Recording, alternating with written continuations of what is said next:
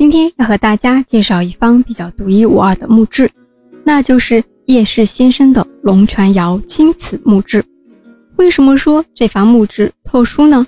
因为啊，一般墓志是采用石头的材质，但是叶氏先生的墓志比较特别，采用了龙泉窑青瓷，非常珍贵并且稀有。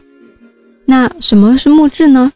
墓志一般指放在墓里面的记载死者生平事迹的时刻，也指墓志上的文字多为石头这种材质，青瓷材质的墓志极为罕见。叶石先生的这方墓志高三十三厘米，宽二十四厘米，厚三点五厘米，正面从右至左用黑釉篆书刻了“大宋吏部侍郎叶文定公之墓”。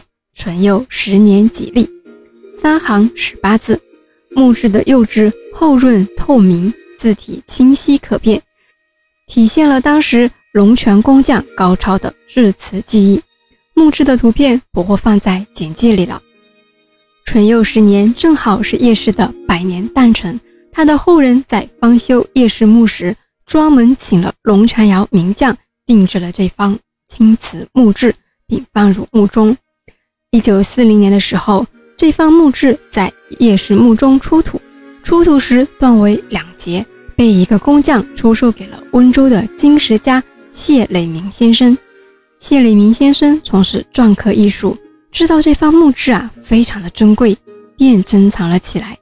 但是非常的不幸，八年后的十月份，位于市区杨柳巷的谢家遭遇了火灾，这方墓志也因为那场。火灾呢，碎成了无数片。因为这方木质非常的珍贵，谢先生一直不放弃在瓦砾堆中寻找这方木质的下落。但是很遗憾，这方木质的右下角怎么都找不到了。之后，谢磊明先生让工匠将木质修复后，于一九五零年六月将木质赠送给温州市图书馆。后面，仕图就移交给了我们温州博物馆。就这样，在一方浴火重生的经历后，这方珍贵的墓志得以再次与世人相见。我们知道啊，龙泉窑是宋代六大窑系之一，以烧制青瓷闻名。南宋时期进入鼎盛的龙泉窑青瓷产品，曾享誉海内外。叶氏先生的这方墓志啊，显现出来的淡绿釉色，正是龙泉窑所创烧的粉青釉。并采用了当时最先进的釉下彩工艺，先用褐黑釉料在瓷胎上书写铭文，然后在上面覆盖淡绿釉料，再入窑以高温一次烧成，胎质细节致密，胎色白中泛灰，正面及边缘是青绿釉，釉是厚润透明，玻璃质感强，光亮照人。釉面有冰裂纹，背面无釉，呈深褐色。那我们知道瓷器呢是在高温下烧制而成的，这一方木质本来就是一件成品，可后来又在大火中这么一烧，以至于我们今天看到的颜色已经不是原来的颜色了。有兴趣的听众可以上网查一下，龙泉窑青瓷原本的颜色是非常漂亮的，尤其是粉青釉。这方木质的出土对研究叶氏本人也具有重要的意义。为什么呢？因为史书上面对叶氏的谥号啊是有争议的。一些史料上面记载叶氏的谥号是中定，一些史料上记载叶氏的谥号是文定。那通过这方墓志上的墓志铭文“叶文定公”可知，叶氏的谥号是文定，从而肯定了孙怡言、孙怡让两父子对叶氏谥号的研究结论，补充了。宋史中关于叶氏的记载内容。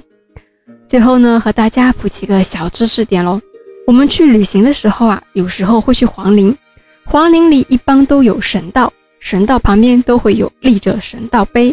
那神道碑上面所刻的内容，其实和墓志上的内容是差不多的，都是概括死者生平事迹以及歌功颂德。唯一不同的是，墓志是放在墓中给死者看的。神道碑则立在那里给世人看。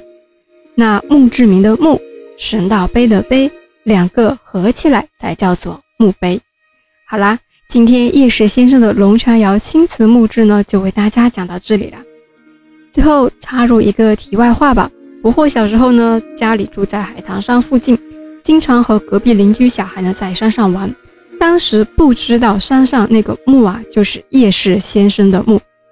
叶氏先生的墓呢，是温州这边传统的椅子坟，就是两边有像椅子扶手那样的一个坟。